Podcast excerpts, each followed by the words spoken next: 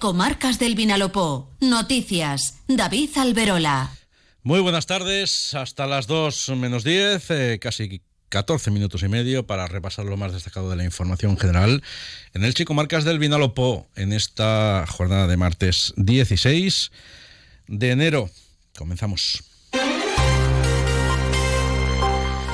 Y lo hacemos eh, en clave sanitaria. La incidencia de la ola de virus respiratorios llegó a su techo en Reyes y ha iniciado una curva descendente que se estima que en las dos próximas semanas va a continuar una bajada suave. En esta ocasión, la gripe A ha sido la que mayor incidencia ha tenido y además con mucha diferencia sobre el virus, por ejemplo, del COVID-19.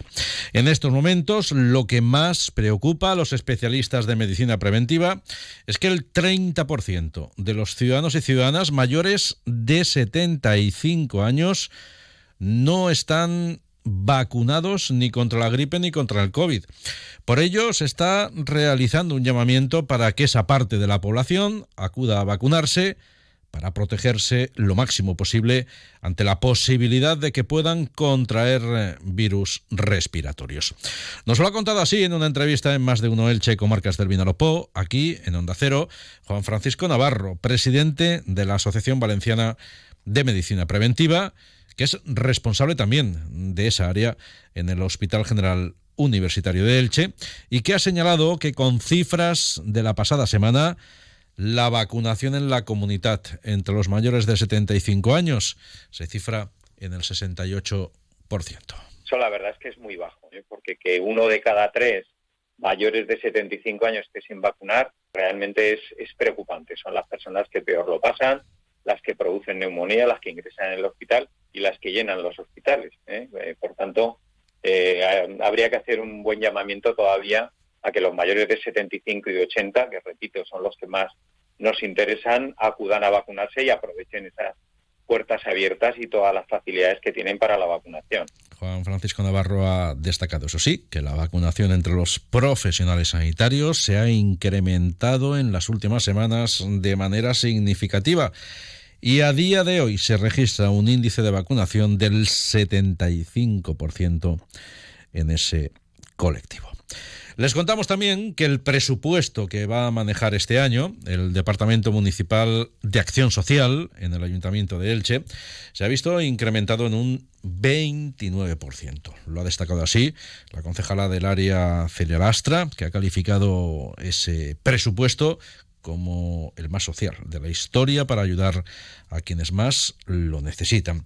Lastra ha subrayado que se han contemplado dotaciones, por ejemplo, para ayudas al pago del IBI, también para ayudas al alquiler de vivienda, a la emergencia social o para dotar los convenios con el Chacoge, Cruz Roja o la Fundación Concienciate.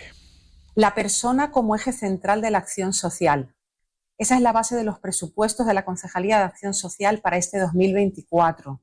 Unos presupuestos con un incremento del 29,63% con respecto a los saldos iniciales de enero de 2023. Ayudas al pago del IBI para alquiler de vivienda o para emergencia social son algunas de las partidas que aumentan considerablemente para ayudar a quienes más lo necesitan. Por otro lado, el alcalde de Elche, Pablo Ruz, ha puesto en valor que el ayuntamiento mm, ilicitano va a acometer en Peña las Águilas la mayor actuación de asfaltado de los últimos 20 años, ha dicho allí.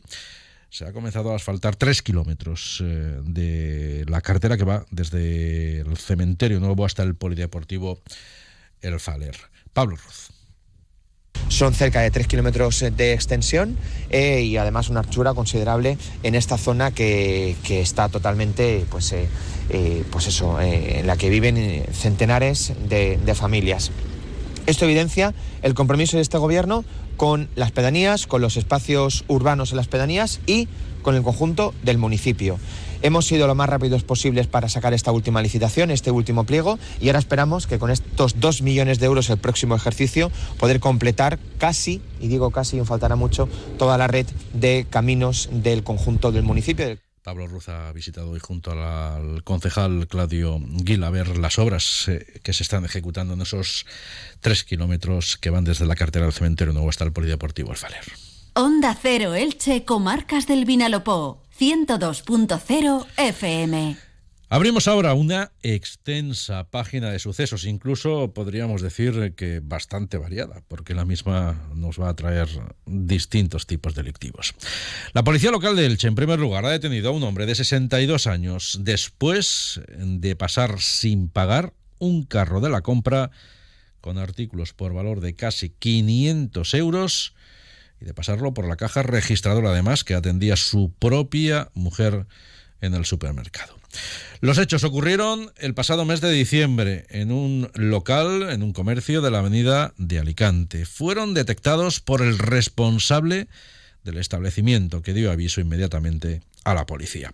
Según el testimonio de ese testigo, del responsable del eh, supermercado, el arrestado había pasado un carro lleno de compra por la caja que atendía a su esposa, que le dejó marcharse sin cobrarle. Posteriormente se constató que el importe de los artículos que llevaba ese carro ascendía o superaba los 491 euros. Los agentes tomaron entonces declaración a la pareja, que efectivamente confesó que habían acordado hacerse sin pagar con los artículos que iban en ese carro mediante ese modus operandi. Por otro lado, la Policía Nacional de Elche ha detenido a un hombre que se movía y que actuaba por prácticamente toda España, perpetrando estafas de poca cuantía de dinero, haciendo uso para ello de las redes sociales y también de aplicaciones de mensajería instantánea. Engañaba a sus víctimas, de las que conseguía que pagaran una cantidad de dinero para realizar trámites bancarios. Cuando recibía el dinero, desaparecía. El detenido de nacionalidad española y 58 años, natural de Albacete y residente en el municipio de Castilla y León tenía activadas hasta seis requisitorias judiciales de distintos partidos eh, judiciales del país por diferentes delitos de estafa. De estafa perdón. Había detenido en había sido detenido en ocasiones anteriores por la propia Policía Nacional, también por la Guardia Civil e incluso por los Mossos de Escuadra. Además, había estado relacionado con presuntos delitos de estafa en localidades eh, como Ávila, Sevilla, Las Palmas, Cádiz, Segovia y Alicante, y no había acudido a los llamamientos judiciales cuando se había requerido su presencia. Por otro lado, una operación conjunta de la Policía Nacional y el área de vigilancia aduanera de la Agencia Tributaria ha permitido desmantelar en distintas ciudades nueve establecimientos y almacenes dedicados a la distribución y comercialización de zapatillas de deporte falsificadas. Uno de esos establecimientos estaba en el polígono de Carrús, en Elche, los otros en Madrid y también eh, en otro municipio español. En el transcurso de la operación, en esos establecimientos se han intervenido más de 95.000 800 pares de zapatillas, de ellos 26.400 estaban en el local inspeccionado en Elche. En todos los casos, los locales estaban regentados por ciudadanos de origen asiático. Y la Guardia Civil, por su parte, ha arrestado a cuatro personas acusadas de perpetrar el pasado mes de octubre un robo con violencia en Novelda, en el que esgrimiendo un cuchillo abordaron en plena calle a un joven menor de edad, amenazándolo de muerte para que les diera sus pertenencias. Posteriormente, con la tarjeta bancaria que la víctima llevaba en la cartera, compraron en una tienda de la localidad de la comarca del medio Vinalopó. Eso les delató y llevó a los agentes de la Guardia Civil a identificar a dos de los arrestados a través del visionado de las eh, cámaras de seguridad de ese establecimiento. Ambos vivían también en Novela y a raíz de esas primeras detenciones se recabaron los datos que llevaron a la identificación de los otros dos detenidos. Entre los cuatro arrestados hay un menor de edad. En Elda, el secretario autonómico de Industria ha presentado esta mañana los resultados de un proyecto del Centro Tecnológico del Calzado, de Inescop, que ha consistido en el desarrollo de un innovador proceso de diseño de calzado adaptado a la tecnología de hilado con punto, conocida como knitting, que es el método que tradicionalmente se usa en el sector textil y el retail. Eh, ha sido desarrollado ese proyecto, Merced a financiación eh, del Instituto Valenciano empresarial del IBACE y también de fondos FEDER de la Unión Europea. Eduardo Calabuch es subdirector del área de fabricación avanzada de Inescop. Con toda esta investigación conseguimos dar a las empresas ese conocimiento de qué tipo de materiales utilizar cuando van a afrontar un, desarrollo, un proyecto basado en, en para calzado. También cómo abordar los procesos, texturas a utilizar y lo que más importante, eh, les ayudamos a reducir la incertidumbre cuando era un proceso que hasta día de hoy tenían que externalizar en terceros países y que, bueno, gracias al desarrollo de este proyecto tenemos ya esas capacidades para poder hacerlo desde la Comunidad Valenciana, acompañados con el centro tecnológico donde ellos lo deseen, en los procesos que ellos vean oportunos, y poder conseguir ese ahorro en tiempos, en costes, introducir nuevos productos sostenibles basados en, nuevas tecnologías. 13.46 minutos, escuchen ahora lo siguiente. Pepe, ¿aquello es una embarcación? Tío, una patera, cuidado a la deriva. Hostia. Van por lo menos 40.